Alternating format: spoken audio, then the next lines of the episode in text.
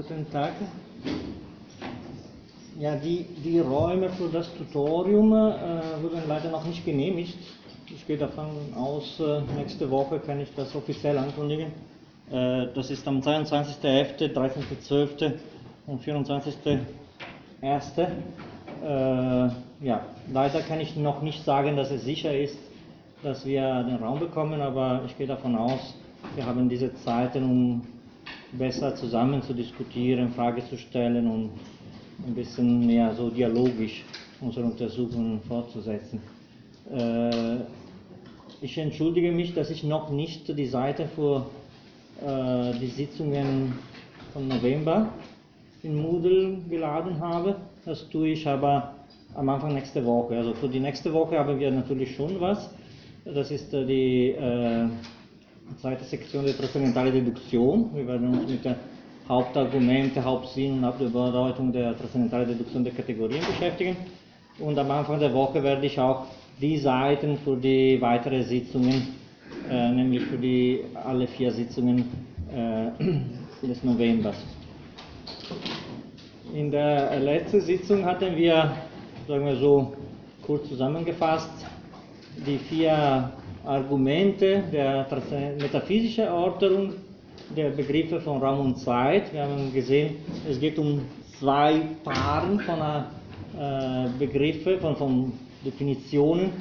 Äh, Im ersten zwei äh, Punkte oder Ziffer der, der, der metaphysischen Erörterung versucht Kant zu äh, beweisen, dass der Raum kein empirischer Begriff ist, sondern eine a priorische Vorstellung in zweiter Ziffer. Also es geht um die äh, a priorität von Raum und Zeit.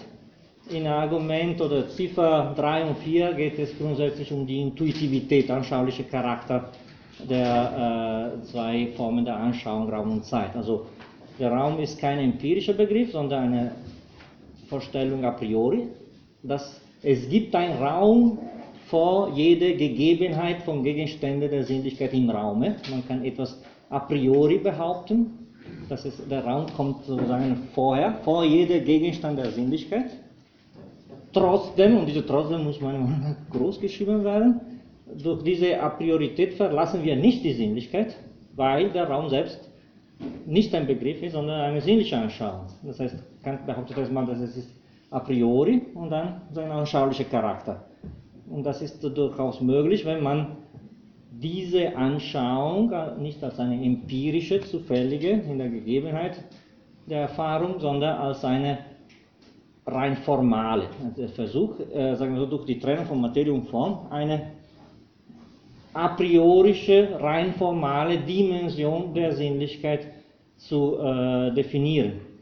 Und äh, das ist genauso wichtig wie diese äh, Doppelbehauptung in der transzendentalen Erörterung oder nach äh, A-Edition in dritter Ziffer, leitet Kant von der A Priorität und der anschauliche Charakter von Raum und Zeit auch die A Priorität und anschauliche Charakter aller Urteile der Mathematik. Er begründet die Mathematik aufgrund der A Priorität und äh, Anschaulichkeit von Raum und Zeit und auf dieser Basis äh, kommt er zu Schluss, dass alle Urteile der Mathematik, der Geometrie und der Arithmetik synthetische, das heißt anschauliche äh, Urteile a priori, das heißt nicht empirisch, sind. Man versucht sozusagen eine Art von äh, Gesetzlichkeit in Forderung zu bringen und wir hatten auch versucht, einen ersten Blick in die sogenannte kopernikanische Wende zu, zu werfen aus dieser Perspektive.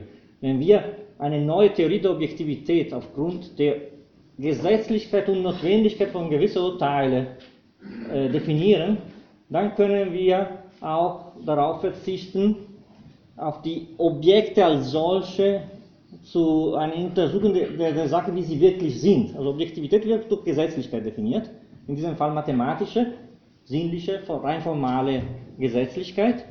Aber diese Dimensionen der Gesetzlichkeit definieren das Objektive. Und äh, wie die Sache wirklich sind, ist in einer gewissen Weise uninteressant. Das Objektive wird durch das Notwendige und durch das Gesetzliche das ist ein Verzicht auf jeder Versuch, die Dinge an sich, wie sie wirklich sind, zu definieren. Und daher die, die, sagen wir so, die Kehre in, die, in, in, das Subjektive ermöglicht diese rein formale gesetzliche Auffassung des, des Objektiven überhaupt. Es ist meiner Meinung nach besser, aus dieser Perspektive die kopernikanische Wende zu versuchen zu verstehen, als äh, aus der Perspektive der Frage, was heißt überhaupt jetzt Subjekt?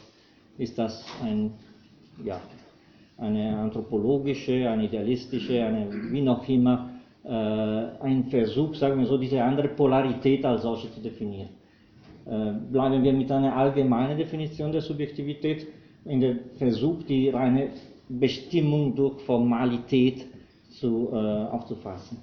Also das war ein bisschen, was wir letztes Mal äh, sozusagen zur Diskussion gebracht haben. Heute es geht vor allem darum, dass wir, dass wir neben der transzendentalen Ästhetik auch die Grundzüge und wichtigste Elemente einer transzendentalen Logik. Ist es überhaupt eine transzendentale Logik möglich?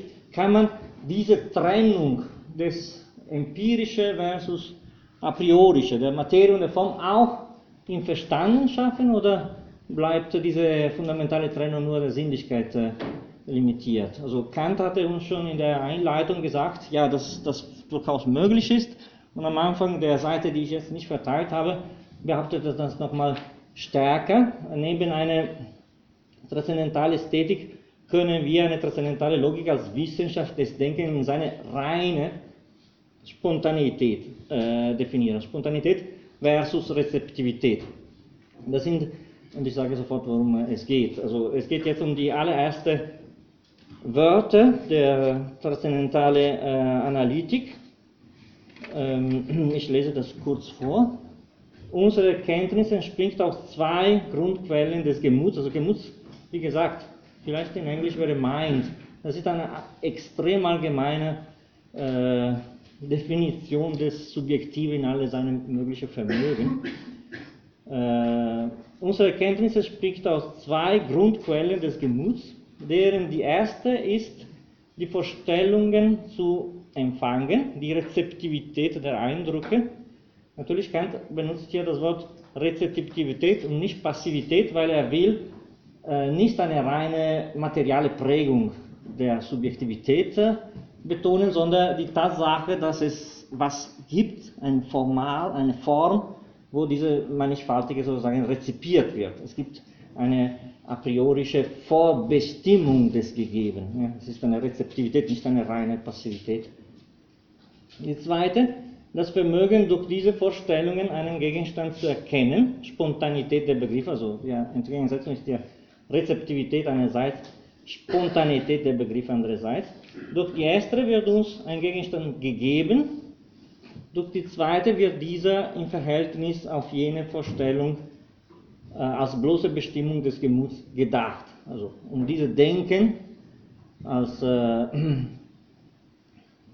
äh, im Gegensatz zu, zum sinnlichen Anschauen werden wir uns heute unsere Sitzung also, äh, entwickeln transzendentale Logik versus transzendentale Ästhetik. Also ein, wenn, betrachten wir diese, diese, diese Begriffe des Verstandes, also diese Funktion des Denkens, dann können wir sagen, äh, einführen, dass man soll grundsätzlich zwei große Fehler vermeiden, äh, bei Kant immer wieder betont. Einerseits die Idee, die Begriffe des Verstandes seien abgeleitet von den äh, Empfindungen der Sinne die, der, der, Vorwurf kommt äh, ständig vor, vor allem in Bezug auf Denker so wie Locke und Jung.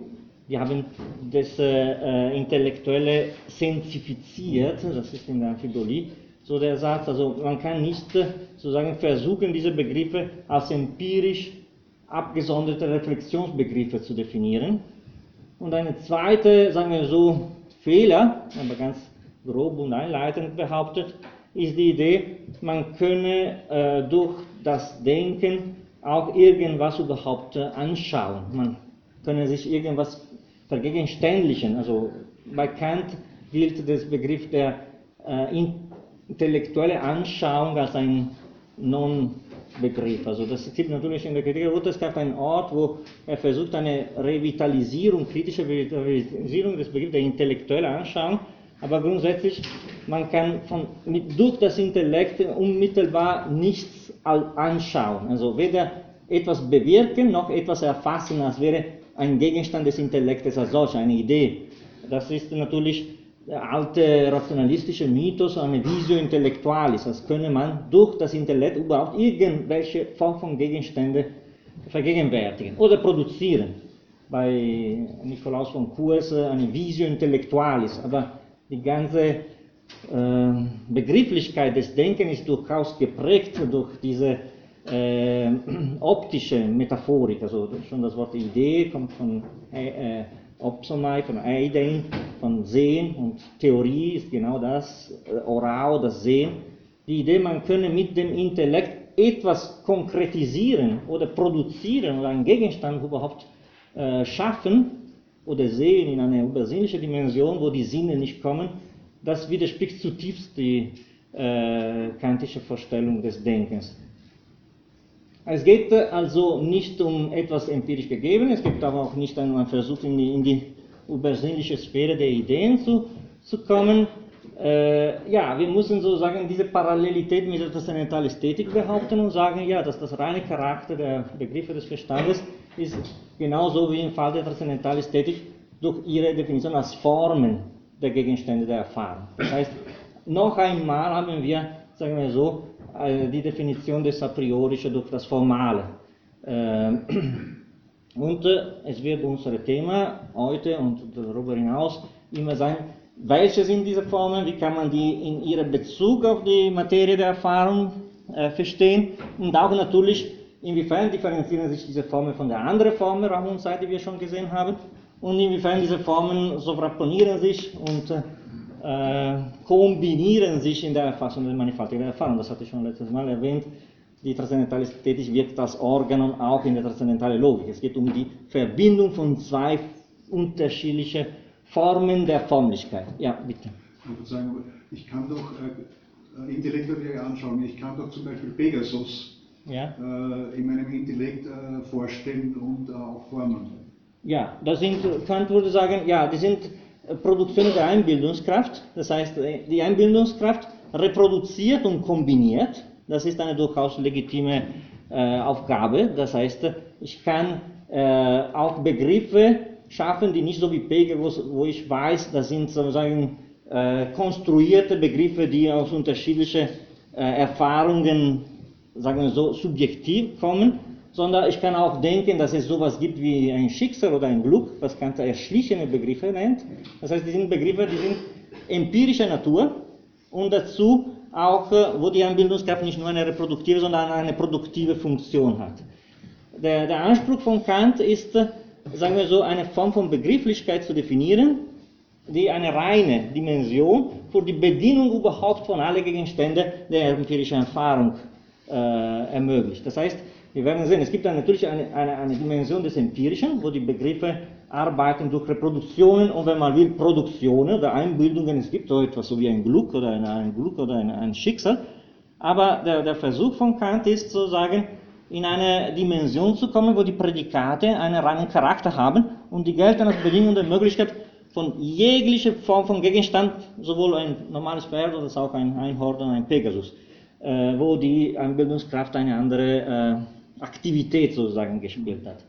Ja, das ist der interessante Punkt und Kant versuchte die unterschiedlichen Formen von Begriffen in unterschiedlicher Seite der Kritik zu klassifizieren. Usurpierte Begriffe, eingebildete Begriffe, empirische Begriffe. Aber unser Versuch ist heute, und überhaupt zu sehen, ob es überhaupt so etwas gibt wie reine Begriffe des Verstandes, die er unter Begriff der Kategorie versteht. Hauptsache, diese Begriffe sind diskursiv im Sinne des Verbinden, so wie auch bei Pegasus, ich nehme die Flügel und das Pferd, ich operiere eine Verbindung die könnte auch eine durchaus legitime sein. Wenn ich an den Begriff Tisch denke, dann muss ich auch verbinden. Ich verbinde äh, ja, einen Gegenstand mit einer gewissen Funktion, mit gewisser Materie, mit einer gewissen Form zur Definition des Begriffs des, des, des Tisches oder auch vom Begriff dieses Tisches. Ich kann sagen, dieser Tisch ist weiß, oder das ist kein Tisch, aber äh, das ist eine Art Bestimmung des Gegebenen durch Begriffe. Und der, der, der Verstand ist äh, nicht intuitiv im Sinne, dass er schafft nicht Begriffe, sondern diskursiv, schafft nur Verbindungen. Er kann nur verbinden. Äh, diese Verbindungen sind Verbindungen von einem, sagen wir so, Subjekt und einem Prädikat in einem Urteil. Das Subjekt ist als solche unbestimmt und durch das Urteil wird konkretisiert. Also wenn ich definiere, was ein Tisch ist, lassen wir Begriff Tisch erstmal unbestimmt und dann kommen eine Reihe von Prädikate, die mir sagen, wie ein Tisch ist oder was ein Tisch sein soll. Zum Beispiel hat eine gewisse Funktion in Bezug auf Menschen, hat eine gewisse Materie, hat eine gewisse Form und so weiter. Also dass diese empirische äh, Prägungen durch Prädikate konkretisieren die, äh, den Begriff Tisch. Oder wenn ich sage, dieser Tisch ist weiß, dann konkretisiere durch allgemeine Prädikat weiß das ursprünglich unbestimmte äh, Begriff dieses Tisches. Ich sage heute, das Wetter ist schön. Das Wetter ist erstmal unbestimmt und wird durch, Begriff, äh, durch Prädikat das Schöne, äh, sagen wir so, konkretisiert. Also die Aufgabe von Kant ist zu sehen, ob es Prädikate gibt, auch auf einem so hohen Niveau, die sie überhaupt als Bedingung der Mögliche von allen Dingen überhaupt gilt. Gibt es überhaupt Prädikate, die nicht einfach in dieser empirischen Konstruktion, das Spiel der Vorstellungen bleiben, sondern überhaupt das Dingsein der Gegenstände überhaupt konkretisieren? Ja. Entschuldigung, wenn ich Sie noch unterbreche. Aber ja. äh, um einen Tisch mit Prädikaten zu versehen, ein Tisch was? Äh, um einen Tisch mit Prädikaten zu versehen, ja. Weiß, Groß, Holz, ja. da muss ich zuerst einmal äh, wissen, a priori wissen, was ein Tisch überhaupt ist. Ich verweise hier auf das Heideggersche äh, Katheterbeispiel. Ja. Ja, Kant meinte, ich weiß nicht, was ein Tisch a priori ist, sondern durch die Prädizierung der Charakteristika des Tisches komme ich zu einer Konkretisierung des Begriffs des Tisches. Das heißt, äh, ich versuche durch Prädikate das Ding quasi von einer Unbestimmtheit zu einer Bestimmung zu, zu, zu, zu bringen. Es gibt nicht eine Art a priorische Auffassung des Tisches, sondern. Eine Idee nach Platon. Ja, genau, genau. Eine Idee von Platon. Ich habe nicht einen a priori Blick in die Idee des Tisches als solche, sondern ich habe nur funktional die Möglichkeit, einen mehr oder weniger bestimmten Gegenstand zu spezifizieren, präzisieren, äh, argumentativ, sagen wir so, diskursiv in eine Vollständigkeit zu bringen, die tendenziell eine empirische ist. Aber es gibt einen Punkt, wo Kant äh, von Zufälligkeit in die Notwendigkeit überspringt und sagt, es gibt Charakteristika, zum Beispiel klassische synthetische Urteil a priori, jeder Körper ist ausgedehnt wo eine Notwendigkeit durch das Prädikat äh, ausgedrückt wird. Jeder Körper ist ausgedehnt, ist, ist der Punkt oder einer der Punkte, wo wir sagen können, äh, das geht nicht mehr so oder so. Der Tisch kann, können wir Wert auch ohne Tische vorstellen, aber können wir auch einen Tisch blau oder weiß, das sind alle Spezifikationen innerhalb des Empirischen. Aber was ein Ding sein muss, ausgedehnt, das ist ein reines Prädikat des Bestandes. Das sind die sogenannten Kategorien. Ja. Äh, inwieweit ist beim Kantscher die eigentlich die, die Unmöglichkeit dieses exakt zu beschreibens bei Kantscher vorhanden? Jetzt kann ich mir einen einfachen Tisch vorstellen und jeder wird sich einen Tisch vorstellen, wenn ich zum Beispiel an den äh, Biedermeier-Tisch denke, äh, dann ist es völlig absurd, in einer endlichen Zeit zu beschreiben, wie der genau ausschaut und, und äh, welche Form und also, also das, dieses Absurde ist, das nie wirklich beschreiben zu können, exakt.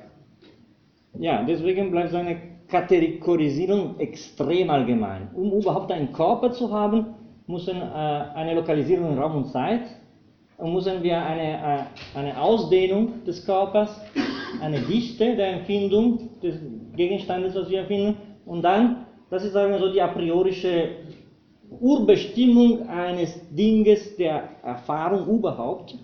Das heißt, um überhaupt die Gegenständlichkeit zu definieren, müssen wir Grundformen sei Tisch, sei Stuhl, sei Mensch oder sei was, was ein Ding in unserer Erfahrung ist, lässt sich auch a priori bestimmen durch einige Grundbedingungen, die können nicht als zufällig erklärt werden, sondern als notwendig. Das heißt, jeder Körper ist ausgedehnt. Und das Beispiel von Kant geht auf die, in die Richtung zu sagen, jeder Körper ist schwer, ist eine empirische Vorstellung. Man kann sich vorstellen, in einem anderen Planet oder außerhalb der Gravitations äh, der Erde, dass, dass die, Gegenstände nicht mehr schwer sind. Aber empirisch können wir gewisse Charakteristika, so wie die Schwere. Aber dass ein Körper nicht ausgedehnt ist, da, da, da, da wird eine Grenze gezogen. Äh, das betrifft seine extensive Größe, Tische sowie egal welcher Gegenstand. Äh, dazu kommt eine intensive Größe und eine Relation zu anderen Gegenständen. Das ist ein Versuch, die Kategorien, sagen wir so, Prädikata zu finden, die äh, außerhalb de, de, de, des Gebiets des Empirischen die Gegenständlichkeit überhaupt definieren. Im Fall Pegasus können wir sagen, Gegenstand ist ein Gegenstand, aber er muss unter gewissen Bedingungen, auch wenn es nicht existiert, auch wenn wir das produzieren, Aber die, die, die Gesetze der, der Gegenständlichkeit von Pegasus, seine Materialität, durch die Qualität ausgedrückt, seine Ausdehnung und seine Relation zu anderen Gegenständen in der Causa-Wirkung-Beziehung, das äh, lässt sich äh, unabhängig vom, vom, vom, vom, Gegenstand behaupten. Also Kant versucht diese reine Form des Verstandes auf einem so hohen Niveau zu etablieren, damit wir quasi uns verstehen, was heißt überhaupt Objekteerfahrung. Und dann natürlich die große Frage, was Kant überhaupt nicht verneint, äh, ist die Frage, der, wie, wie operieren wir in der Empirie, natürlich. Aber erstmal diese notwendige Bestimmung, also reine Prädikate des Verstandes, die äh, sind Funktionen der Spontanität des Verstandes, weil hier ist nicht mehr die Funktion der Rezeptivität, wie die Sachen überhaupt gegeben werden sollen, sondern ist die Funktion der, des Versuchs des Verstandes, die Sachen zu denken, wie sie sind. Das heißt, der, äh, der Verstand ist nicht äh, intuitiv, sondern diskursiv. Diskursiv heißt, dass er nicht produziert oder konstruiert seine Gegenstände, sondern verbindet. Verbindet heißt urteilen äh, also urteilen kann auch was anderes bedeuten, aber grundsätzlich äh, urteilen. Und die erste Seite, was wir hier auch für heute hatten, äh, sind komplette, ja, kann, beschäftigt sich mit, mit dem Verhältnis zwischen Begriff und Urteil. Also der, er definierte die, die Urteile, die Begriffe als Prädikate möglicher Urteile. Also es ist äh, die Idee, dass äh, Prädikate lassen sich quasi nur als Formen von Urteilen definieren. Das ist radikale Primat des Urteils über den Begriff. Äh, das heißt, wenn ich diesen Tisch mehr oder weniger konkret bestimme, dann schaffe ich gewisse Prädikate. Auf eine reinere Dimension, ich mache noch eine Konkretisierung, eine Verbindung des Unbestimmten, aber durch Prädikate, die rein sind. Und die Prädikate sind nur die Art, wie ich diese Verbindung schaffe. Das heißt, Prädikate ist nur die Funktion des Urteils äh, für Kant. Fundamental ist die Spontanität des Denkens in, in, in, der Verbindung und die Tatsache, dass diese Verbindungen mal empirisch, mal rein sind. Und dann die Formen dieser reinen Verbindung. Die Prädikate sind nur Ausdruck der Form von dieser Verbindungen. Wenn ich sage blau, ich operiere gewisse Verbindungen, die sind natürlich empirischer Natur. Wenn ich sage ausgedehnt, dann äh, sortiere ich von einer Dimension des Empirischen und komme ich in eine Dimension des Reinen, wo ich den Anspruch habe zu sagen, dass alle, das betrifft alle Gegenstände überhaupt, dass sie ausgedehnt sind. Äh, und ja, und äh, die erste, die erste, äh, ähm, ja, die erste, erste Abschnitt von, von der transzendentalen Leitfaden der Entdeckung der rein verstandenen Begriffe ist genau diese äh, Subordination des Begriffes unter der äh, logischen Funktion des Urteils, was für Kant seit schon der 60er Jahre als die Hauptform der Logik überhaupt um überhaupt eine, eine transzendentale Logik zu definieren bleibt, das Urteil. Es ist klar, dass die Logik, die wir aufgrund von dieser Definition, Definitionen entwickeln können, ist nicht eine allgemeine Logik, sondern eine ganz spezielle Logik, die Kant auch transzendentale Logik nennt. Das ist auch in der Seite, die Sie nicht zu lesen hatten. Äh, warum ist eine andere Logik? Ich habe hier einige grundsätzliche Differenzen, äh, die sind auch ein bisschen intuitiver, äh, wenn man will. Die allgemeine Logik erortet die reine Form des Denkens, unabhängig von allem Inhalt der Erkenntnis. Sie abstrahiert also von der Verschiedenheit ihrer Gegenstände und hat nur mit den allgemeinen und notwendigen Gesetzen des Denkens überhaupt zu tun. Die transzendentale Logik, weil äh, sie basiert auf dieser Trennung von Materie und Form, untersucht die Regeln a priori, also diese Dimension der Prädikate eines Gegenstands und abstrahiert also nicht von allem, sondern nur von der empirischen Inhalt der Erkenntnis. Die transzendentale Logik ist die Logik von dieser spezifischen Form von Urteilen, von dieser spezifischen Form von Prädikate, als Funktionen von Urteilen, die äh, keinen empirischen Charakter haben. Also die transzendentale Logik ist äh, nicht äh, inhaltslos oder gleichgültig gegenüber jeder Form von Inhalt. Also wenn wir in einen Logikkurs gehen, allgemeine Logik, man kann Beispiele aus allen möglichen äh, Formen des Seins äh, nehmen, das ist egal. Das kann Metaphysik oder konkrete Beispiele. Die transzendentale Logik basiert auf dieser Grenzziehung zwischen empirisch und a priori, also a posteriori und a priori. Die allgemeine Logik kennt keine Unterscheidung von reinem und empirischem Denken, das ist auch eine Konsequenz quasi, was ich gesagt habe. Äh, die transzendentale Logik dagegen basiert auf der Unterscheidung von reinem und empirischem Denken und untersucht nur jene Teile des Denkens, welche ihren Ursprung bloß im Verstand und in der Vernunft haben. Sie geht also auf den Ursprung unserer konkreten Erkenntnisse von den Gegenständen, sofern diese nicht in den Gegenständen selbst äh, zugeschrieben werden kann. Also das, es geht um eine andere Dimension der Bestimmung der Gegenstände, welche nicht eine Material, sondern eine reine Formal. Und wie gesagt, wir müssen diese Form konkretisieren. Im Gegensatz oder in Koordination mit den anderen Formen, die wir gesehen haben, Raum und Zeit, aber äh, überhaupt auch in, der, in ihrer Beziehung zu der Materie der Erfahrung. Also es geht um diese Form. Und deswegen basiert die transzendentale Logik auf der Frage nach der Möglichkeit von synthetischen Urteilen a priori, also die Urteile, die diese rein formliche, a priorische Charakter der Gegenstände der Erfahrung überhaupt definieren. Also es gibt, natürlich, es gibt eine, eine radikale Unterscheidung zwischen diesen zwei Dimensionen der Form. In der transzendentalen Ästhetik hatten wir gesagt, dass alle Urteile der Mathematik sind synthetisch a priori. Das heißt, die synthetischen Urteile a priori nach der Perspektive der transzendentalen Ästhetik sind unendlich. Alle Sätze der Arithmetik, alle Sätze der Geometrie sind synthetisch a priori. Aber sie betreffen nicht einen konkreten gegebenen wirklichen Gegenstand. Sobald wir von der Mathematik in die sagen wir so, rationale Physik kommen, wo es um Gegenstände, wirklich gegebene Gegenstände, dann haben wir nicht mehr unendliche synthetische Urteile a priori, sondern wir versuchen in dieser transzendentalen Arbeit einige wenige Sätze, sagen wir so zwölf oder acht, aber immerhin verbunden an diese Kategorietafeln, die gelten notwendigerweise a priori für alle Gegenstände der Erfahrung. Das heißt, einerseits haben wir unendlich, aber kein Gegenstand ist gegeben. Sobald es sich ein Gegenstand sich gibt, dann müssen wir mühsam versuchen, die Notwendigkeit im Gegensatz zu der Zufälligkeit zu definieren. Wir müssen versuchen, einige Sätze zu definieren, die gelten für alle Gegenstände schlechthin und die als solche a priori, weil notwendig und allgemeingültig definiert werden können. Äh, anders gesagt, in der Mathematik ist die Möglichkeit, gleich mit der Wirklichkeit eines Gegenstandes, also wenn ich was mir konzipiere, ein Kegel oder eine Summe, dann habe ich in der Möglichkeit, rein Form, auch die Materie gegeben. In der Physik oder in der transzendentalen Logik, ich konzipiere eine Form, die wartet auf die Gegebenheit eines Gegenstandes, um zu sagen, wie dieser Gegenstand sein muss, um überhaupt ein Gegenstand zu sein. Das heißt, äh, Form und Materie sind getrennt. Man kann nicht die, die Möglichkeit, das heißt die Form, auf die Materie quasi projizieren und sagen, ja, wenn ich die Möglichkeit habe, habe ich gleichzeitig auch die Wirklichkeit, so wie in der Mathematik. Sind unterschiedliche Formen von Form, wie gesagt. Und es geht grundsätzlich äh, darum, dass wir diese Formen ja, fixieren, finden, goldene Schriften definieren. Also wie gesagt, die Frage nach synthetischen Urteilen a priori ist dermaßen fundamental, weil es bleibt immer die gleiche. Welche sind diese synthetischen Urteile a priori?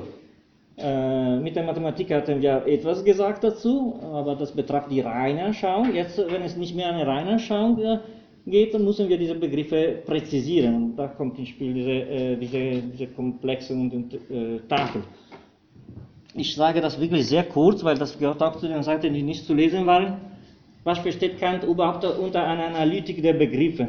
Ich lese das vielleicht sogar nicht vor. Ich wollte nur äh, betonen, dass Analytik ja, äh, hier eine Zergliederung des Verstandesvermögens selbst, also es ist eine Analytik des Verstandesvermögens. So wie wir hier vor eine, in der Ästhetik ein Objekt hatten, das war die Sinnlichkeit.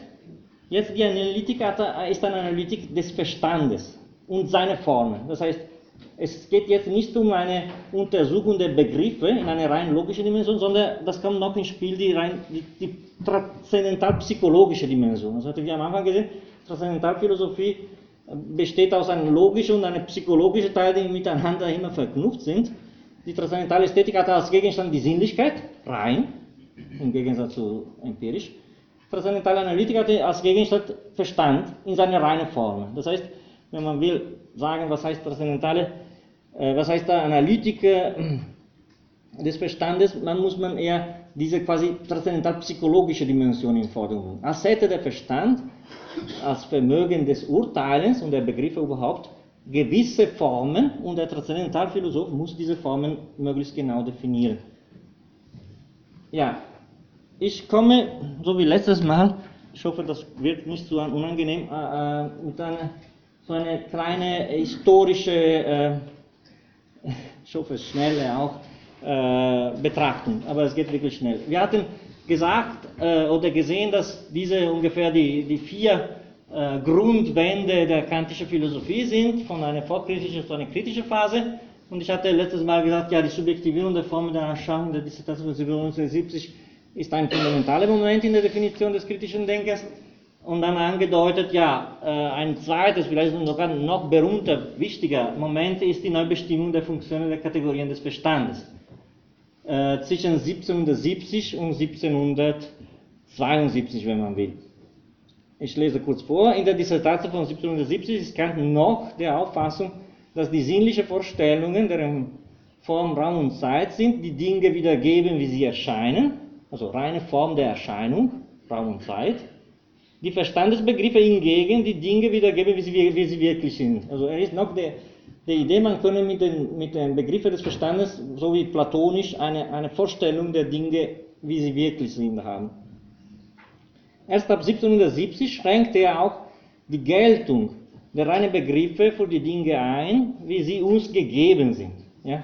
Das heißt, äh, man kann lokalisieren nach der Dissertation von 1770 den Moment, wo dieser formale Charakter der Begriffe des Verstandes äh, im Vordergrund kommt. Natürlich, es gibt zu Recht viele Untersuchungen, die sagen, ja, die, das, die Sache, die Geschichte ist nicht so einfach. Es stimmt schon, dass die transzendentale Ästhetik schon quasi in der Dissertation präsent ist, komplett, mit kleinen Änderungen. Aber man kann auch im Rahmen der transzendentalen Logik, sagen wir so, äh, einen Ursprung in der Dissertation finden. Also als könnte man quasi Elemente der Anwendung der reinen Begriffe auf die Erscheinungen, und das stimmt auch. Es gibt äh, Elemente, Fragmente, Andeutungen, die uns quasi denken lassen, da, da kommt diese Revolution.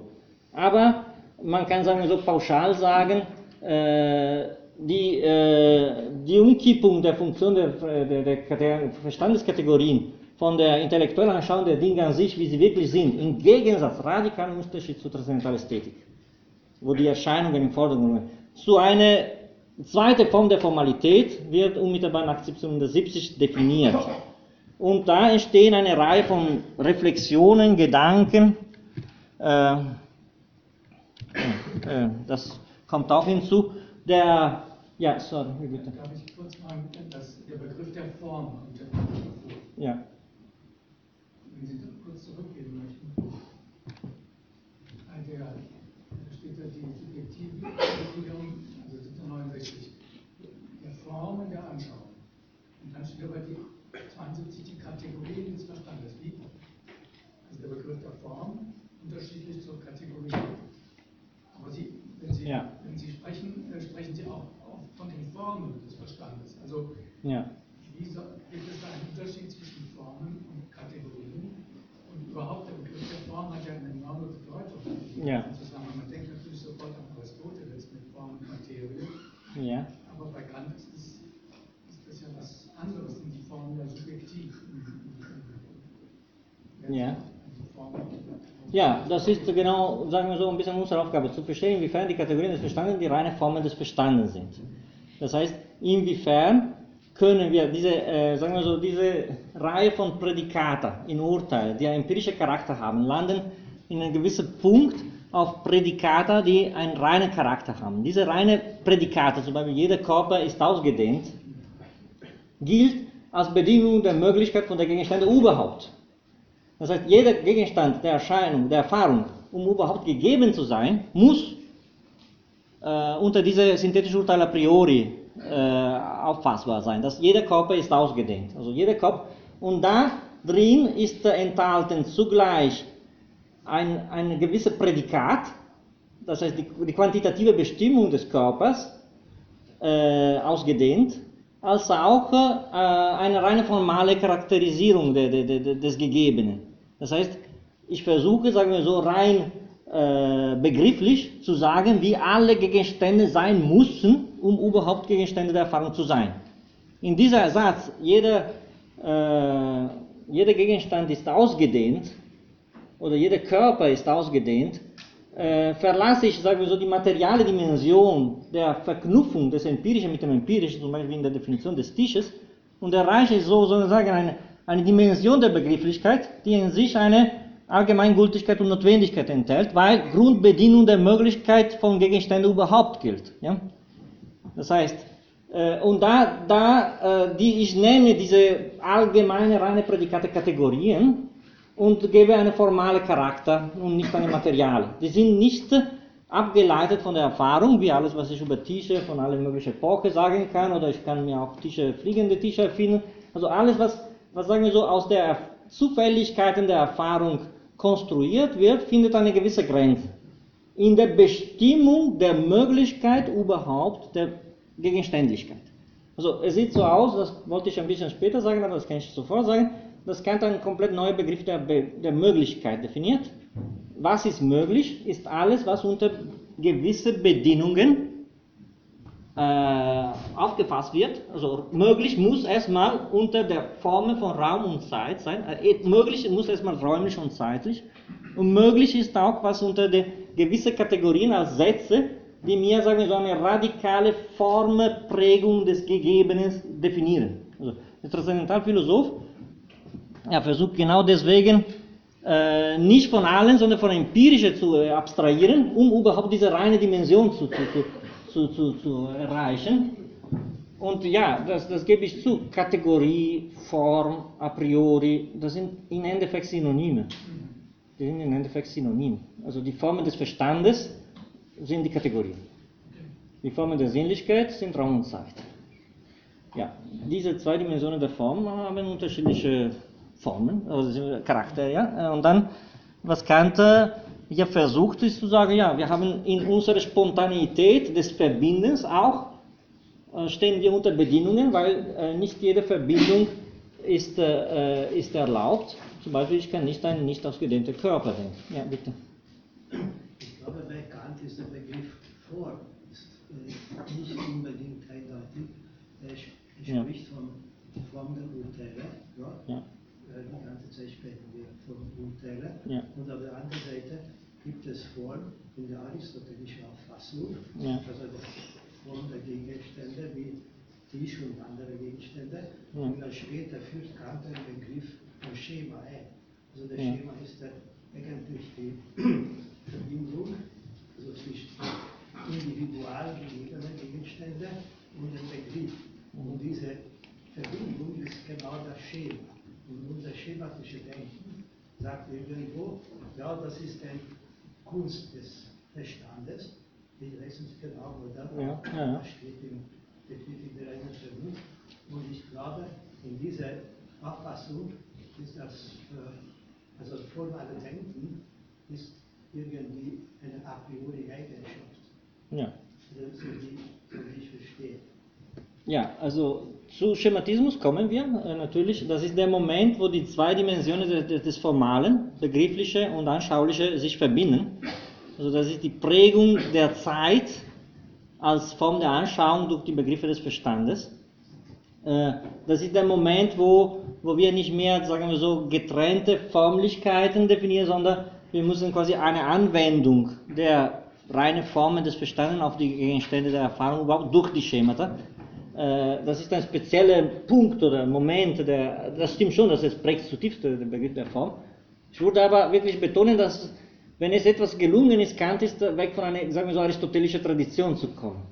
Äh, natürlich, man kann auch sagen, ja, im Begriff des, Uni, des Einhornes gibt es eine gewisse Form, aber was wir jetzt unter Form verstehen, ist nicht analytisch in der Essenz und Definition des Dinges enthalten. Ich, bin, ich sterbe nicht, weil ich in der Definition des Menschen die Sterblichkeit enthalten ist. Kant versucht eine Grundbestimmung der Gegenständlichkeit des Gegebenen in einer eher newtonianische Weise. Welche sind die Grundbedingungen überhaupt, um etwas äh, zu erfassen? Und das hat mit der Formbegriff bei Aristoteles wenig zu tun. Oder wir sollen wirklich versuchen, diesen Formbegriff von der aristotelischen Tradition ein bisschen zu trennen. Nicht nur der aristotelische Alte, sondern auch die wolfianische, baumgartianische, wo immer in der Essenzen äh, vom äh, enthalten war. Also jetzt, äh, deswegen auch diese fundamentale Trennung des Analytischen von dem Synthetischen.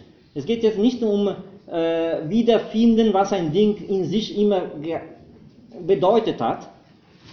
Ich bin als Mensch sterblich und wenn ich wirklich suche in meinem Begriff, dann finde ich die Sterblichkeit. Also diese analytische Untersuchung der Begriffe, was sie enthalten und das als Formen zu definieren, äh, ist, sagen wir so, ein fremder Begriff bei Kant, wo die Form eher ein synthetischer Charakter, das ist die Verbindung des, des Getrennten, des Unterschiedlichen, aber trotz allgemeingültig und notwendig. Das heißt, ja, es ist ein Sprung außerhalb des klassischen aristotelischen Essentialismus äh, oder der Platonismus der Idee. Form hier heißt einfach Grundbedingung der Möglichkeit überhaupt der Gegenständlichkeit oder was ein Ding sein muss, um überhaupt ein Ding zu sein. Das ist, äh, ich würde eher den Begriff der Form nicht in Kontinuität, sondern in Diskontinuität mit der aristotelischen Tradition verstehen. Aber äh, das könnte sein Begriff der Form auch äh, unterschiedlich benutzen, das ist sicher, weil, wie gesagt, er bleibt nie streng auf eine Kohärenz der Definition und deswegen, es gibt Widersprüche. Äh, es kann wohl sein, dass wenn man auch in einem Lexikon sucht nach Form, erstmal findet man Formen der Anschauung, dann Formen des Verstandes, dann vielleicht auch Formen des Schematismus. Und dann findet man vielleicht auch Definitionen, die eine aristotelische Prägung haben. Das kann wohl sein. Äh, aber ich würde eher, sagen wir so, eine, einen Bruch mit aristotelischen Tradition hier sehen, weil das a priorische bei Kant hat äh, bei Aristoteles quasi keinen entsprechenden Begriff. Ähm, aber gut, wir sind am Anfang und dann müssen wir versuchen zu verstehen, was sind diese Kategorien. Äh, und äh, dann werden wir auch mit dem Formcharakter dieser Kategorien ein bisschen vertraut machen. Das, äh, das, da bin ich zuversichtlich, dass es mit zwei Sätzen lässt sich die Sache nicht erledigen. Also, ähm, was ich hier ein bisschen betonen wollte, ist, dass, sagen wir so, diese Wende bedeutet, also vielleicht suggeriert durch Hume, also nicht vielleicht, quasi sicherlich, wenigstens Kant äh, äh, behauptet mehrmals, dass äh, sei, ich gestehe frei, die Erinnerung des David Hume sei eben dasjenige, was mir von vor vielen Jahren zuerst den dogmatischen Schlummer unterbrach und meinen Untersuchungen im Felde der spekulativen Philosophie eine ganz andere Richtung gab. Das schreibt er 83 in der Prolegomena, um zu sagen, ja, dass es war damals in der 70er Jahre, am Anfang der 70er Jahre, wo wo er von diesem dogmatischen Schlummer, wo, wo die Begriffe noch idealiter als äh, Anschauung des Übersinnlichen aufgefasst hat, äh, so definiert hatte. Und äh, ja, das ist wenigstens die Interpretation von diesem äh, Historiker Manfred Kühn, der in seiner Biografie behauptet, ja, das sei eine kleine Schrift, äh, die Übersetzung von Hamann, der äh, Schlussabschnitt der ersten Buches der Treatise, von David Hume, was Kant, sagen wir so, als Wecker gewirkt hat im Jahr 71. Und seit diesem Moment, wenn man will, äh, bleibt Hume eine ständige Referenz äh, in alle wesentlichen Teile der transzendentalen Logik, sowohl äh, in der Frage der Ursache-Wirkung-Beziehung als auch in der ganzen Deduktion. Hume ist immer, sagen wir so, das Gegenelement. Natürlich äh, Kant tendierte seine äh, Vorgänger quasi in einem Marionettenspiel von klassischen Positionen und er untersuchte die Philosophie von Hume keineswegs äh, ausführlich. Also, dass es auch eine Gesetzlichkeit gibt in der, in der Psychologie Hume, dass es man von einer Notwendigkeit sprechen muss, das ist natürlich immer eine subjektive Notwendigkeit, wird kaum erwähnt. Hume sei derjenige, der habe die Möglichkeit von synthetischen Urteilen a priori, aber habe diese Möglichkeit verneint. Hätte er, das war in der Einleitung geschrieben, die Mathematik anders begriffen, als nicht analytisch, sondern synthetisch, dann hätte er auch den Weg zu seinem synthetischen Urteil a priori gefunden. Und Jung bleibt immer so ein bisschen als äh, Gegenpol äh, seine, seine, seine Argumente, wenn auch Jung in eine, sagen wir so, vereinfachte äh, Figur äh, dargestellt wird. Das, äh, was wir mit Sicherheit sagen können, ist, dass die ersten 70er Jahre die sind für uns ein bisschen eine dunkle Zeit, diese stille Zeit von Kant, weil wir haben, wie gesagt, keine, äh, keine äh, Veröffentlichung, wenige Briefe, die von Bedeutung sind und äh, auch die Vorlesungen zur Metaphysik und Logik sind in diese wesentlichen Teile der, der transzendentalen Analytik quasi komplett äh, verloren gegangen. Deswegen das Einzige, was wir haben, um diese Vorgeschichte der kritischen Philosophie zu konstruieren, sind die Reflexionen. Das waren quasi die Notizien, die Kant am Rande seiner Lehrbücher gemacht hat. Er war Professor für Logik und Metaphysik, hat ein Metaphysikbuch vom Baumgarten und hat immer wieder Notizen gemacht. Und das ist der Verdienst einer riesige philologische und historische Arbeit von Eric Dardikens vor 100 Jahren, dass er aufgrund von diesen Lehrbüchern von Kant alle Notizen klassifiziert, äh, komponiert hat, damit wir quasi einen Blick haben durch diese Reflexionen in die Entwicklung der kantischen Philosophie zwischen 1770 und 81. Also da kann man mit Sicherheit sagen, dass ja äh, schon 1770 oder mit Sicherheit mit Heidegger natürlich äh, sagen, dass schon in dieser Phase Kant versucht die Kategorien ja, als allgemeine Bedingungen, formale Bedingungen der Möglichkeit der gegenständlichen Erfahrung überhaupt zu definieren. Ich habe hier nur drei äh, Zitate. Kategorien sind die allgemeinen Handlungen der Vernunft, also vielleicht kritisch, äh, der Kritik der Vernunft hat gesagt, des Verstandes, wodurch wir einen Gegenstand überhaupt zu den Vorstellungen, Erscheinungen denken. Oder äh, gleiche Zeit, äh, wir kennen einen, jeden Gegenstand nur durch Prädikate, die wir von ihm sagen oder gedenken. Also die reinen Begriffe des Verstanden werden nun als die Handlungen des Subjekts verstanden, also dieser Spontanität, welche allein die Erfahrung eines Gegenstandes als Erscheinung möglich machen.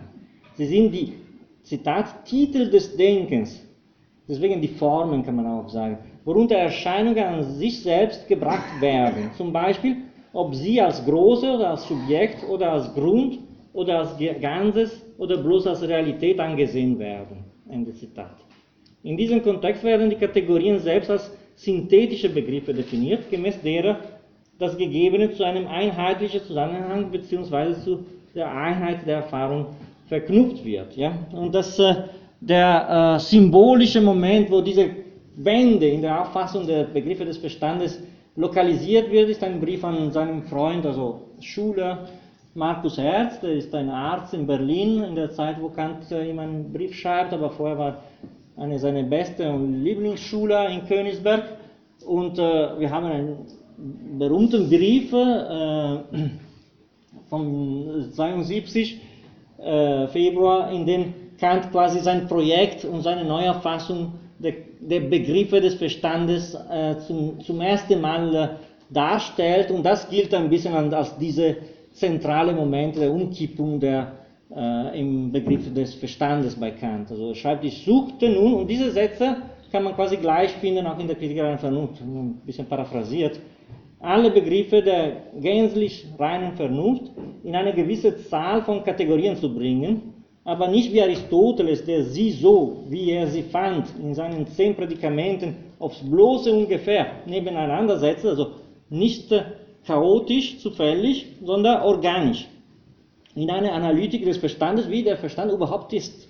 Sondern so wie sie sich selbst durch einige wenige Grundgesetze des Verstandes von selbst in Klassen einteilen. Das ist ein Versuch, sagen wir so, die Kategorien so zu komponieren und dadurch auch die Form der, der Erfahrung äh, zu definieren. Und äh, ähm, es ist genau in dieser Zeit, wo Kant auch die, die, die, Trennung des Analytischen von Synthetischen. Also es geht um gewisse Urteile durch Kategorien ausgedruckt. Und erstmal unterscheidet Kant in diesem Kontext die synthetischen von den analytischen Urteile. Und dann sagt, was mich interessiert, sind nur die synthetischen. Ja, weg von der Analytik. Das hatten wir gesehen als äh, vom Himmel ge gefallen. Aber ja, Kant ist jetzt dabei, das schreibt er an seinen Freund, äh, ich will diese Kategorien besser sagen wir so, definieren und lokalisieren. Erste, erste Unterscheidung ist äh, natürlich synthetisch-analytisch und dann, das, was mich interessiert, sind die synthetische, aber reine und dann muss ich die verschiedene Gruppe der synthetischen reine finden. Und äh, das tut er äh, extrem intensiv am Anfang der 70er Jahre, das ist die Vorgeschichte seiner Tafel der Kategorien, der Versuch, synthetische Urteile a priori, synthetisch bedeutet wirklich nicht analytisch, das bedeutet mit inhaltsvolle, aber reine, deswegen als Formen der Erfahrung überhaupt äh, definierbar, zu klassifizieren, zu äh, unterscheiden. Jetzt haben wir zwei Tafeln, wo diese Unterscheidung voll fertig ist, aber man muss sich ein bisschen vergegenwärtigen, dass es ein mühsamer äh, Versuch in der Logik, in der transzendentalen Logik, diese, diese, diese, diese Kategorien und diese Formen voneinander und in ihre Bedeutung, in ihren Sinn und in ihre Funktion zu definieren. Das ist, wenn man will, die kritische Wende schlechthin. Ähm, ja, und das sind die ersten Versuche. Die ersten Versuche, das lese ich vor, in einer Reihe von Reflexionen, die zwischen 69 und 74 verfasst wurden, bemüht sich Kant erstmalig um ein mögliches Ordnungsprinzip der Kategorien als Funktionen der synthetischen Verbindung der Erfahrung. Kategorien können reine Begriffe der Koordination, das ist seine allererste äh, Teilung, also wir begründen alle diese Sachen auf Adikes, weil er ist der Einzige, der Blick hatte in diese Entwicklung durch seine philologische Arbeit und 100 Jahre sind vergangen, aber er bleibt derjenige, der am besten die Sache gesehen hat. Ähm, Kategorien können reine Begriffe der Koordination oder der Subordination der Vorstellungen sein.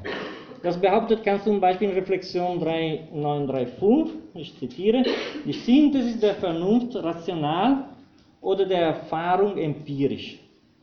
Die erste ist entweder der Koordination, also die rationale, Ganze und Teile, Zahl und Einheit, oder der Subordination, Grund und Folge. Und Erich Adikes weist auf eine eher trikotomische Ordnung der Kategorien der frühen 70er Jahre hin, in seiner Systematik als äh, Grundfaktor der, ja, jetzt habe ich den Moment vergessen, aber das ist eine Disputation am Ende des 19. Jahrhunderts. In unterschiedliche Varianten kehrt diese Dreiteilung der Kategorien viele Reflexionen der ersten Hälfte der 70er Jahre wieder. Zur Kategorie der Synthesis. Synthesis hier im Sinne, dass ich setze zusammen das Gleiche. Synthesis, Syn zusammen und Thesis setzen. Äh, das Homogen setze ich zusammen in eine Koordination, weil numerisch 1, 2, 3 sind gleiche Elemente, so wie in der Geometrie. Nach der Koordination der Begriffe. Und das drückt die Quantitas.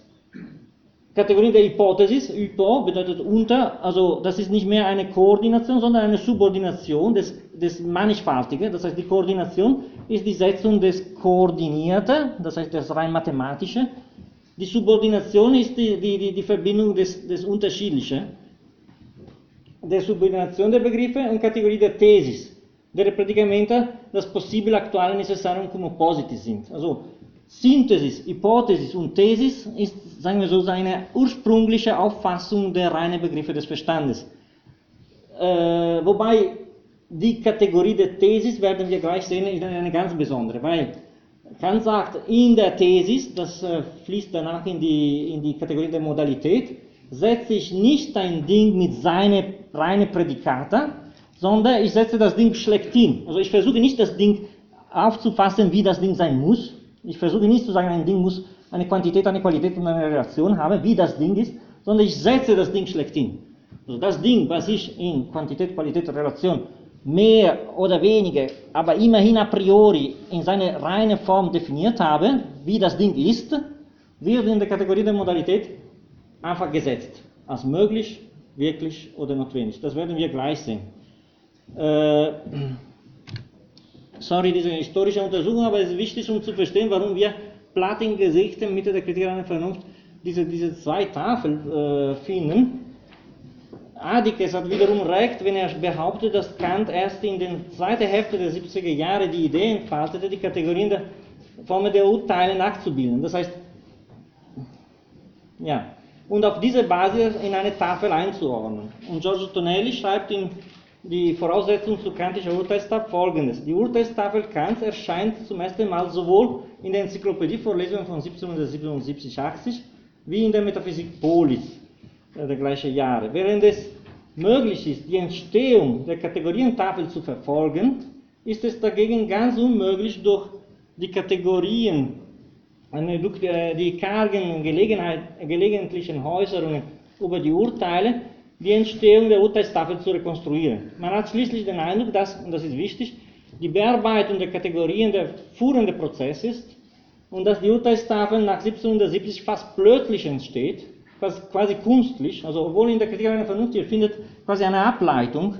Historisch betrachtet kommt erstmal eine, eine enorme Arbeit in der Definition der Kategorien und dann kommt quasi plötzlich darauf die, die, die Tafel der, der, der Urteile durch einen erst damals entdeckten besonderen Parallelismus mit den Kategorien. Das heißt, äh, historisch betrachtet haben wir eine, eine, eine nachvollziehbare Entwicklung der Kategorien in ihrer Funktion, als Formen der Erscheinungen überhaupt. Und dann systematisch betrachtet für die Verfassung der Kriterien einer Vernunft die Idee, ich habe einen Leitfaden, äh, so ist äh, der Titel des Kapitels über die Urteilstafel, in der klassischen Auffassung der rein logischen Urteile, um überhaupt zu meinen Kategorien zu gelangen. Aber historisch betrachtet, es ist im Vordergrund seine Untersuchung der Kategorien in ihrer transzendentallogischen Bedeutung. Und dann kommt hinzu die Tafel der Urteile. Und durch diese äh, Nebenstellung von, von, von Urteilstafeln und Kategorientafeln äh, entwickelt sich auch äh, die, die Kategorientafel in ihre, sagen wir so, bekannte Form. Ähm, durch die Neuordnung der Kategorien aufgrund der Tafel der Urteile werden neben anderen Neuerungen die Kategorien der Modalität zuerst einmal von deren der Qualität deutlich getrennt. Also wir hatten drei, also wir hatten Synthesis, Hypothesis und Thesis. Jetzt haben wir vier, weil ja, die Wirklichkeit der Modalität wird von der Realität der Quantität getrennt. Äh, der Modalität zum ersten Mal von denen der Qualität deutlich getrennt. In einer Enzyklopädie-Vorlesung von 1770 80 erscheint zum ersten Mal die Tafel der Kategorien gemäß ihrer Ableitung aus der Tafel der Urteile. Also Kant stellt das folgende System dar, das könntet ihr sehen, das lese ich nicht vor. Die einzigen Unterschiede zu unserer Tafel der Kategorien ist, dass hier kommt erstmal die Qualität und danach die Quantität. Das gleiche passiert auch in der Kritik der Urteilskraft, aber nicht in der Kritik einer Vernunft. Normalerweise am Anfang ist immer die Quantität. Dass es fehlt in, unter dem Begriff der Qualität die Limitation, also die Einschränkung und die Einordnung der äh, der Begriff der Quantität ist äh, anders als in der Kritik einer Vernunft. Es ist sagen wir so korrekt oder nachvollziehbarer. Und äh, was wir jetzt, wir haben eine halbe Stunde, zur Diskussion bringen müssen, sind genau diese Korrespondenzen. Quantität der Urteile, das findet ihr äh, im Buch ganz äh, einfach und schnell zu sehen. Qualität der Urteile und Kategorien der Qualität. Relation der Urteile und Kategorie der Relation und Kategorien der Modalität aus der Modalität äh, der Urteile.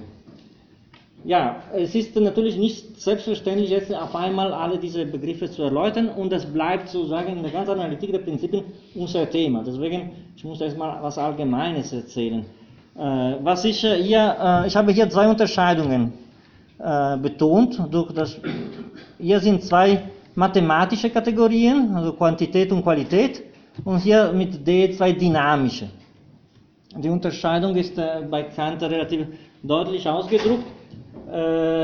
In den mathematischen Kategorien, es geht um die Bestimmung des Gegenstandes an sich, in seiner reinen Anschauung. Also, dass ein Ding eine Ausdehnung und eine Empfindung nach einem Grad der Empfindung haben muss, ist das so, wie ein Ding sein muss. Also, es ist quasi eine Konstruktion, quasi so wie ich konstruiere einen Kegel und dann sage, ein Gegenstand überhaupt zu sein muss, die Ausdehnung eine geometrische Figur haben und auch in der Empfindung muss ich eine Gradualität, das ist die Extensivität der Größe eines Dinges und die Intensivität seiner seine, seine Größe.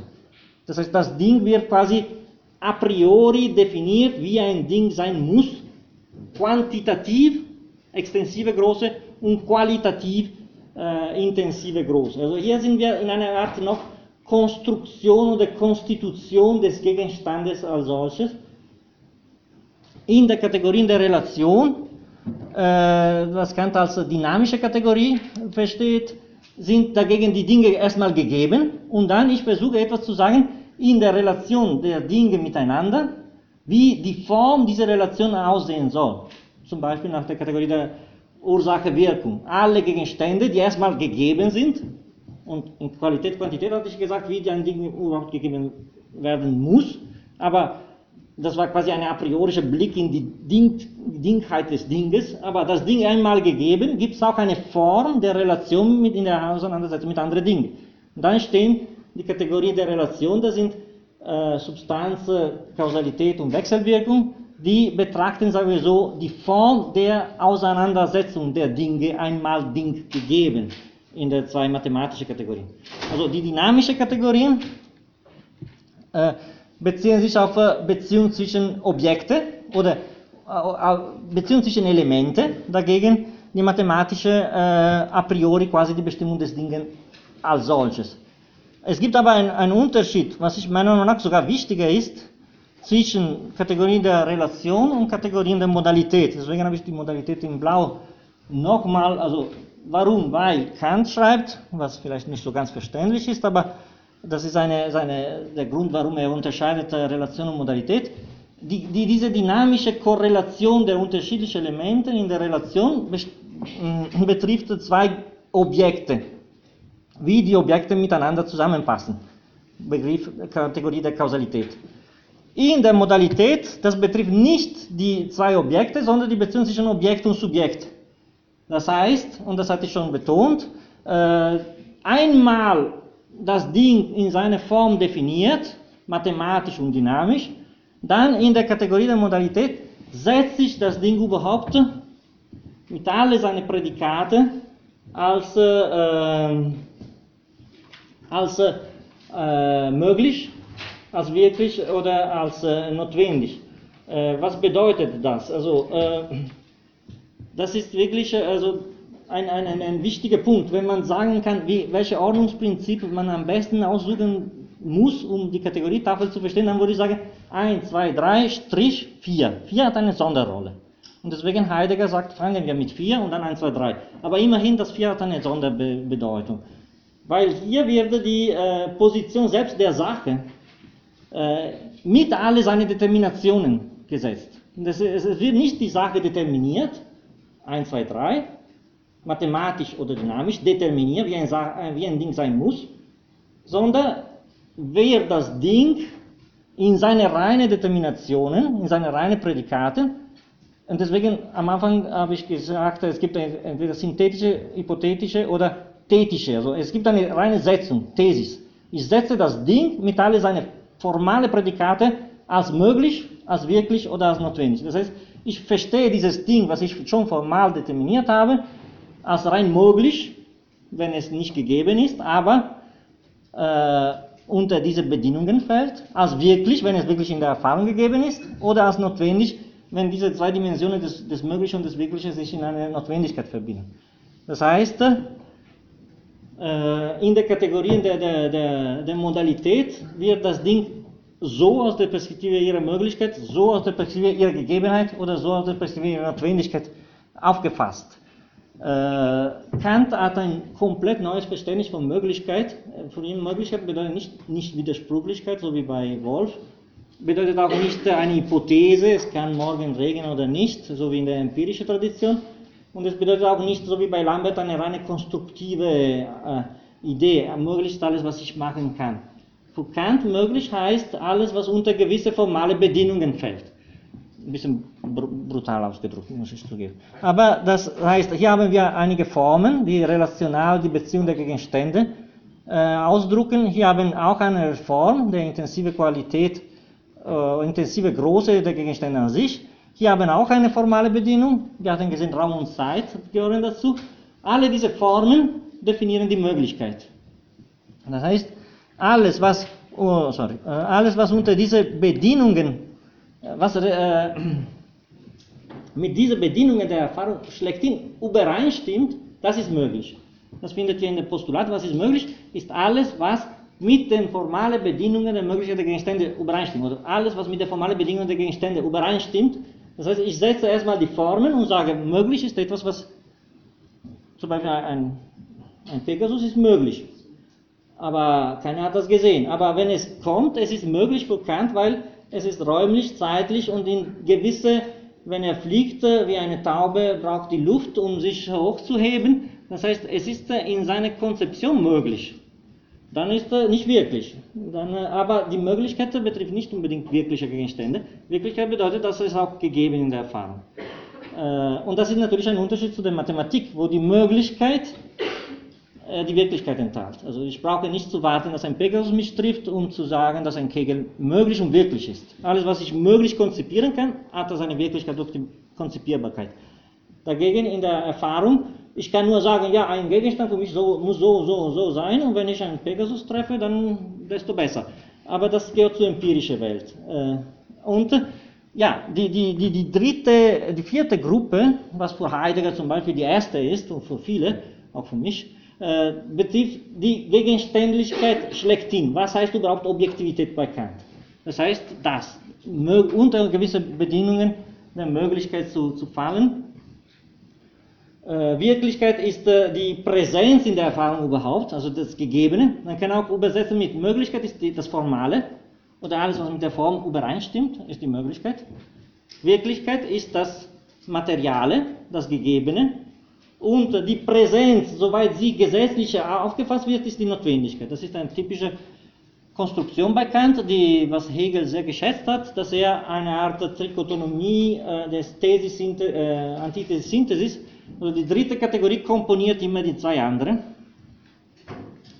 Und die Notwendigkeit für Kant ist die Verbindung von Möglichkeit, Form und Gegebenheit, Materie.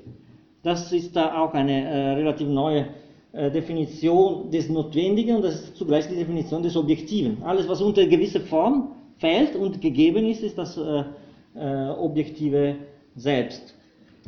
Ich werde jetzt nicht sagen, dass es andere Schablone in der Strukturierung der Tafel der Kategorien äh, gibt. Ich erwähne das nur kurz. Also es gibt äh, Studien, äh, die, die die Sache wirklich extrem verkomplizieren. Zum Beispiel man kann die Möglichkeit mit der Quantität, die Wirklichkeit, Dasein, nicht sein, mit der Qualität und die Notwendigkeit mit der Relation verbinden und das macht auch Kant immer. Äh, das heißt, da ist eine strukturelle Verbindung der drei Kategorien der Modalität mit den anderen drei Gruppen. Aber ich will wirklich jetzt nicht in die Sache ein bisschen tiefer gehen, weil sonst das, das bleibt bei uns, weil jetzt werden wir jetzt so drei, vier Sitzungen nur mit diesen Begriffen äh, haben. Oder sogar die drei Kategorien der Relation sind koordiniert mit diesen Begriffen. Möglichkeit mit der Substanz, äh, Dasein, nicht Sein, Wirklichkeit mit der, äh, mit der Ursache-Wirkung-Beziehung und Notwendigkeit mit der Wechselwirkung. Oder darüber hinaus auch mit den drei Transzendentalien, also Unum, Verum, Bonum, also die Einheit als, als erste Auffassung des Möglichen, die, die Veritas, die Gegebenheit, äh, das ist eine Sache, ist wirklich, weil es wirklich so ist, und die Bonitas, das heißt das, die Unterordnung unter gewisse Gesetze in der Notwendigkeit. Aber das sind wirklich äh, zusätzliche ähm, Komplikationen der, der, der, der Tafel der, der, der Kategorie insgesamt. Äh, was ich sagen will ist, äh, ja, ich habe nichts gesagt über die Tafel der, äh, über die Urteile der Modalität und auch nicht über die anderen drei Gruppen, aber ich komme hoffentlich schnell dazu. Äh, es ist quasi, ja bitte. Ähm, ich, ich habe eine Frage zur ja. Verortung dieser Kategorie. Ja. Und wenn ich damit was vorweggreife, dann können wir die Frage auch gerne lassen und äh, ja. Also Sie haben das jetzt sehr schön nachgezeichnet, den Begriff der Möglichkeit. Ja. Und ähm, was meine Frage jetzt wäre, ob, Kant nicht noch einen anderen Begriff der Möglichkeit hat, weil er ja auch eben von transzendentalen Ermöglichungsbedingungen spricht, um Vermögen oder die Möglichkeit, ähm, synthetische Erkenntnisse a priori fragt, worum es also da scheinbar jetzt nicht um einen reinen Verstandesbegriff. Ja. Ähm, und deswegen, also ja, ja, das ist eine, eine, eine ja, fundamentale, wichtige, weil, ja, in der Tat, wie Kant definiert diese Erkenntnis als transzendental, welche nicht mit der Gegenstände der Erfahrung überhaupt schlechthin zu tun hat, sondern mit der Möglichkeit der Gegenstände der Erfahrung überhaupt. Das heißt, äh, ja, es geht um, im Endeffekt um Bedingungen der Möglichkeit der Gegenstände der Erfahrung. Das widerspricht nicht dieser diese Lokalisation der Möglichkeit. Das heißt, ein Ding ist erstmal möglich, wenn unter diese Bedingungen äh, fällt. Das heißt, wenn es gegeben ist, aber in dieser Form, ist das möglich. Und die Transzendentalphilosophie ist in der Tat die Untersuchung dieser Bedingungen der Möglichkeit der Dinge. Das heißt, hier in, unter Begriff der Möglichkeit haben wir die Definition des Transzendental überhaupt. Ja.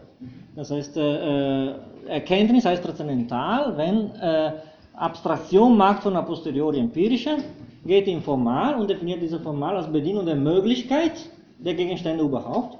Das heißt, ich gehe nicht sofort zu den Gegenständen, sondern ich mache in transzendentalphilosophischer Arbeit einen Schritt zurück und untersuche nur die Bedingungen, die überhaupt die Gegenstände möglich machen.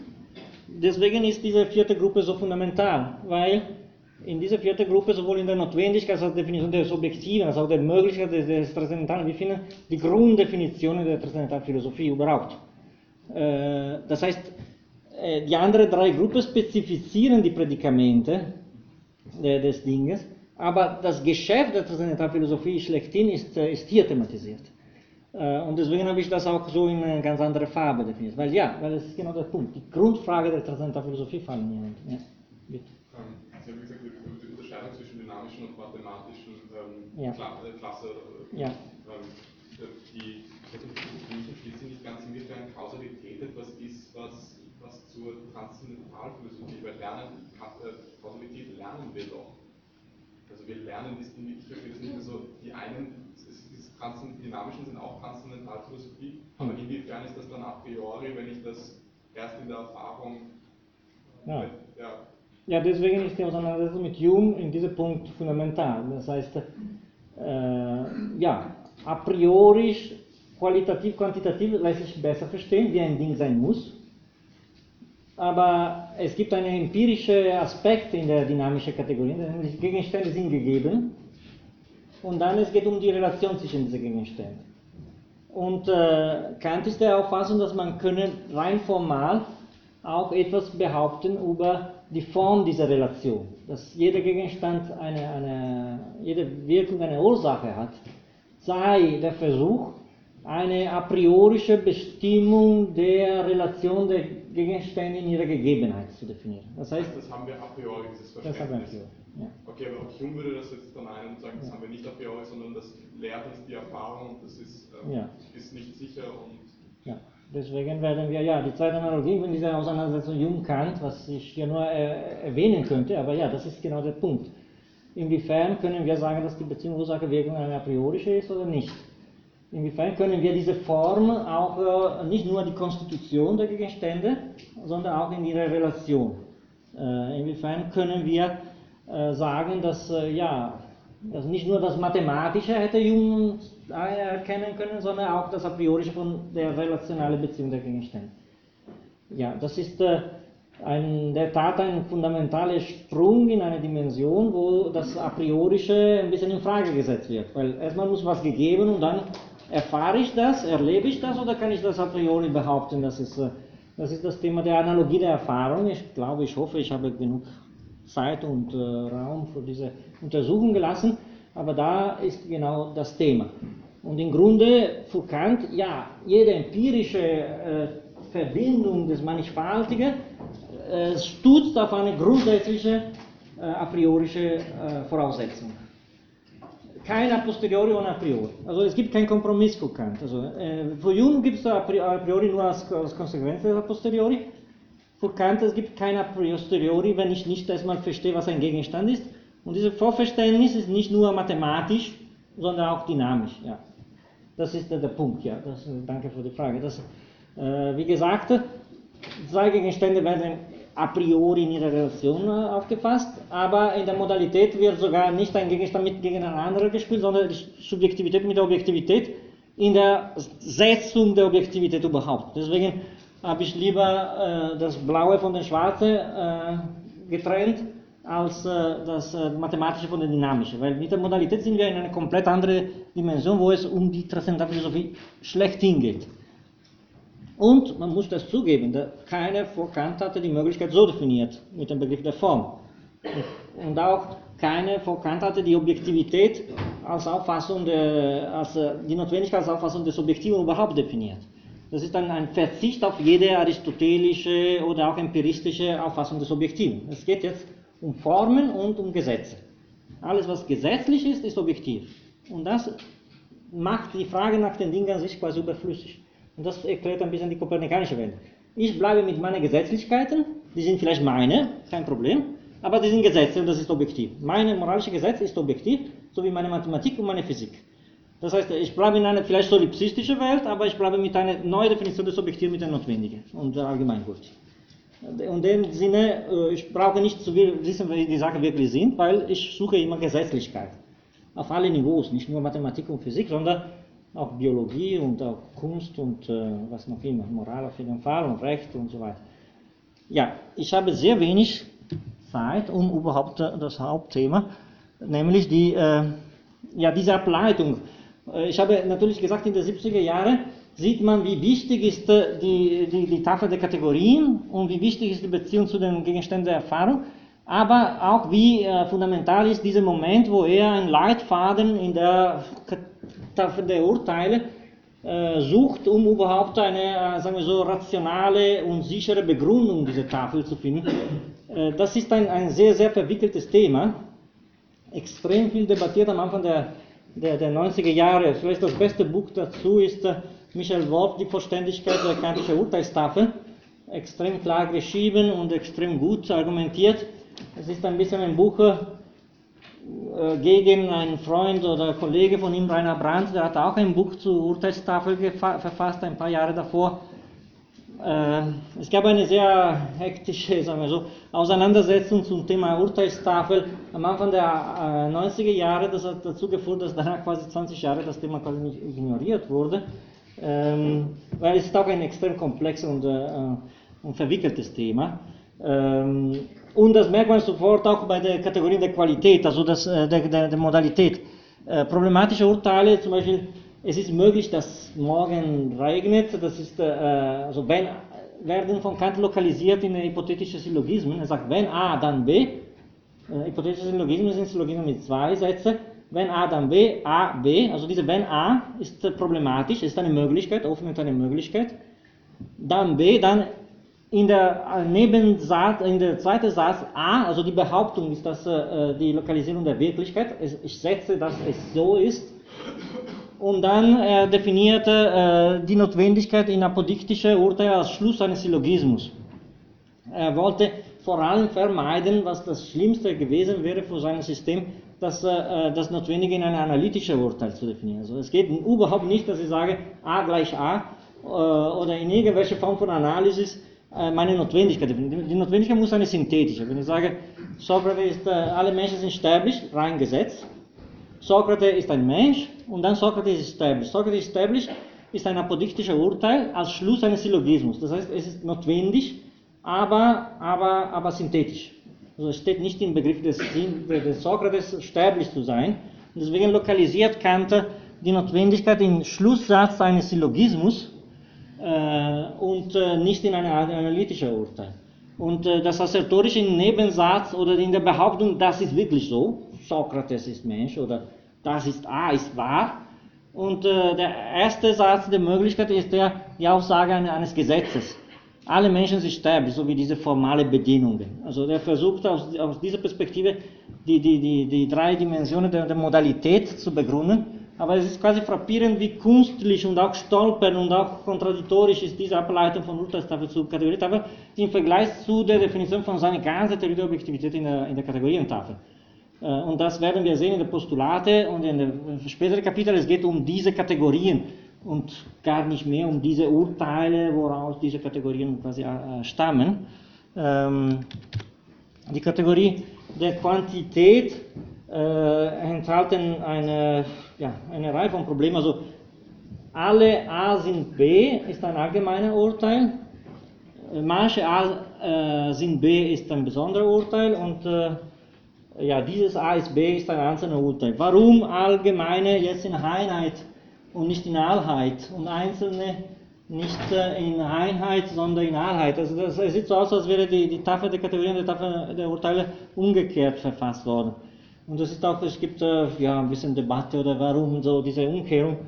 Ich glaube, die glaubwürdigste äh, Erklärung ist, dass bei Aristoteles es gab nicht drei, sondern nur zwei äh, quantitative Auffassungen des Urteils, nur allgemeine oder besondere Urteile.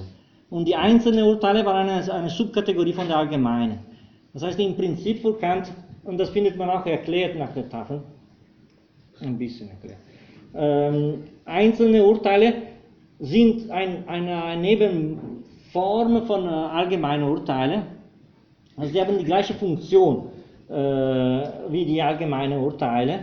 Und deswegen, man könnte quasi schreiben allgemeine Strich einzelne und allgemeine Strich einzelne in erster und dritter Gruppe. Und dann erklärt Kant, ich glaube in A71, wenn ich ein einzelnes Urteil nicht bloß nach seiner Gültigkeit, sondern nach der Große im Vergleich mit anderen Erkenntnissen schätze, so ist er vom gemeingültigen Urteil unterschieden. Das heißt, er unterscheidet eine Quantität, die in der ursprünglichen aristotelischen Teilung von Besonderen und Allgemeinen nicht enthalten war. Das ist quasi eine zusätzliche, aber schon aus der Perspektive, was will er erreichen in der Tafel der, der, der, der Kategorien. Und äh, äh, jetzt sagen wir so, diese, diese Ableitung, ja, äh, auch in diesem Fall ist meiner Meinung nach äh, bei weitem nicht so wichtig wie die äh, Anwendung dieser Kategorien in der Behauptung, alle Erscheinungen sind äh, exzessive, große was wir in der Axiome der Anschauung wiederfinden werden. Also das ist eine Art Versuch, in eine rein logizistische Weise die organische Form seiner Kategorien abzuleiten. Das betrifft vor allem die zwei erste Gruppe, wo äh, also äh, hier sind die Urteile nach ihrer Quantität und hier die Urteile nach ihrer Qualität. Also Urteile kann man als bejahend A ist B oder als verneinend A ist nicht B oder als äh, unendliche Urteile. A ist, äh, sagen wir so zwischen Anführungszeichen, nicht B. Wenn ich sage, die Seele ist sterblich, dann sage ich etwas über die Seele. Wenn ich sage, die Seele ist nicht sterblich, dann sage ich auch etwas über die Seele. Aber wenn ich sage, die Seele ist nicht sterblich, dann schließe ich aus ein Element und lasse offen alles Mögliche über die Seele. Also das ist ein Infinitum minus 1, das ist ein n minus 1. Das heißt, es ist eine Einschränkung, was ein positives Element in eine negative Behauptung behauptet. Also wenn ich sage, die Seele ist erstmal nicht sterblich, ich lasse, ich lasse alles Mögliche offen, die Möglichkeit bleibt unendlich, aber wird eingeschränkt. Und äh, das, äh, diese, diese Einschränkung assoziiert Kant mit dem Begriff der Limitation oder Einschränkung in den Kategorien der, der Qualität, die eine Art Gradualität in der intensive Große ausdrücken. Also die Idee ist, dass, äh, dass sorry, Gradualität in der Empfindungen ausdrücken. Jede Empfindung hat eine intensive Große, einen Grad der Densität, der Farbe, des Geschmacks. Diese sind alle Mathemat Bestimmungen. Aber er versucht, sagen wir so, das reine Formale von all diese Densitäten oder Qualitäten in ihre graduelle Auffassung rein formal zu definieren und sagen, ja, jede Empfindung muss äh, einen Grad haben. Also es geht um die Gradualität der, der Auswirkung der Realität auf meine Sinne. Äh, Im Gegensatz zu der extensive Größe der Gegenstände der Mathematik. Äh, die sind äh, sozusagen äh, in ihrer, in ihrer Form aufgefasst. Hier ist in ihrer, in ihrer Materie und in der Densität, als könne man eine formale Grundbedingung alle Formen von Densität auffassen. Und eine fundamentale Unterscheidung zwischen dynamischer und mathematischer besteht auch darin, dass während in der mathematischen Urteile immer Begriffe verbunden werden, in der dynamischen Urteile werden eher Sätze verbunden. Ähm, das heißt, äh, in der Kategorie der Relation äh, werde, äh, ja, ein kategorischer Satz ist zum Beispiel existiert A, der Satz als solcher, aber in hypothetischer, wenn A, dann B, was Kant mit der Kategorie der Kausalität äh, verbindet, und in der disjunktive Urteile äh, entweder A oder B. Äh, was äh, die Struktur selbst ist eine ganze Antinomie lehrt, die sind immerhin quasi 120 Seiten innerhalb der, der Dialektik, also entweder das oder das in einem Ganzen. Und der Grund, warum er äh, die disjunktive Urteile mit der, mit der Gemeinschaft äh, verbindet, ist äh, von Kant auch in seiner Erläuterung dargestellt, weil es immer um einen Ganzen und eine Wechselbeziehung zwischen Elementen in, eine, in, eine, in einem Ganzen geht, so wie in diese Ursache-Wirkung-Beziehung, was in der Kategorie wiederfinden sind. Natürlich, das sind danach, wir werden das sehen, jetzt diese reine Formen angewendet zu dem Material der Erfahrung, wird danach zum Beispiel metaphysische Anfangsgründe als Begründung selbst der Gesetze der Mechanik zum Beispiel. Äh, es gibt eine Art Versuch, unternommen von Kant, von dieser reinen Formen a priori bis in die, in die Bestimmung der, des Physikalischen zu, zu, zu, kommen, was zum Teil auch scheitert. Äh, jetzt haben wir sozusagen mit den allgemeinsten Formen zu tun, die ich heute wirklich gemäß unserer, unserer, unserer Prozedere nur darstellen musste, weil wir werden jetzt uns wirklich intensiv sowohl mit mathematischen Kategorien als auch mit dynamischen, als auch wieder mit der Modalität Frage, bevor wir ja, sagen wir so, diese, diese vier Gruppen intensiver untersuchen, müssen wir äh, ja, die nächsten zwei Sitzungen fundamental mit der Frage der Deduktion der Kategorien. Also, es geht darum, äh, schon nächste Woche, ob ich ein legitime Besitz und einen legitimen Gebrauch habe von diesem Begriff. Also das ist, es ist eine Inszenierung eines äh, Zivilprozesses. Die Vernunft fragt, inwiefern dürfen diese Begriffe äh, in der Analytik und nicht in die Dialektik sein. Und der Anwalt des Verstandes muss erklären, inwiefern gewisse Urteile eine legitime Funktion haben in der Auffassung der Materie, weil sie definieren die Objektivität überhaupt, weil sie begründen sich in einer oberen Instanz. Also es geht um eine quasi äh, eine Öffnung eines Prozesses. Also die Vernunft will überhaupt wissen, ist das legitim, diese Einordnung von diesen Urteile äh, in, die, in die Analytik als Formen der Erscheinungen oder ist es nicht legitim? Und die ganze Argumentation der Deduktion ist ein Versuch zu machen, zu, da, ja, das Gebrauch und Benutz von diesen Kategorien ist, ist legitim. ist wirklich, man kommt in eine, in eine äh, juridische Dimension der Kritik einer Vernunft, so, ein Kriterium, ein Richter, will genau wissen, ob es gerecht ist, was jetzt passiert. Dass diese Urteile als Form der Erscheinung angenommen werden. Und der, Richter ist streng und der Anwalt muss seine Argumente bringen, um zu sagen, das muss so sein, sonst geht es nicht. Und das ist wirklich die Erhoffnung eines Prozesses, die Deduktion. Das ist, die Deduktion kommt auch aus der juridischen Sprache. Ich deduziere bedeutet, ich vor Gericht zeige, dass es mein Besitz und mein Gebrauch legitim ist. Und äh, das ist eine, eine Frage der Jure, also eine juridische Auseinandersetzung. Ich will zeigen dem Richter, dass ich darf diese Begriffe in dieser Weise benutzen. Und wir werden jetzt nächste Woche sowohl die A-Deduktion als auch die B-Deduktion, wo es diese, sagen wir so, ja, Argumente in, für diese Begriffe schlechthin äh, definiert werden. Und einmal die Deduktion vollgezogen, kommen wir zu der Erörterung, eine tiefere Darstellung alle diese Formen von Kategorien und sich dann auch der Ursache, Wirkung, der mathematische äh, und dann landen wir so in die Dialektik. Danke sehr, ich glaube, ich bin zu unterschiedlich.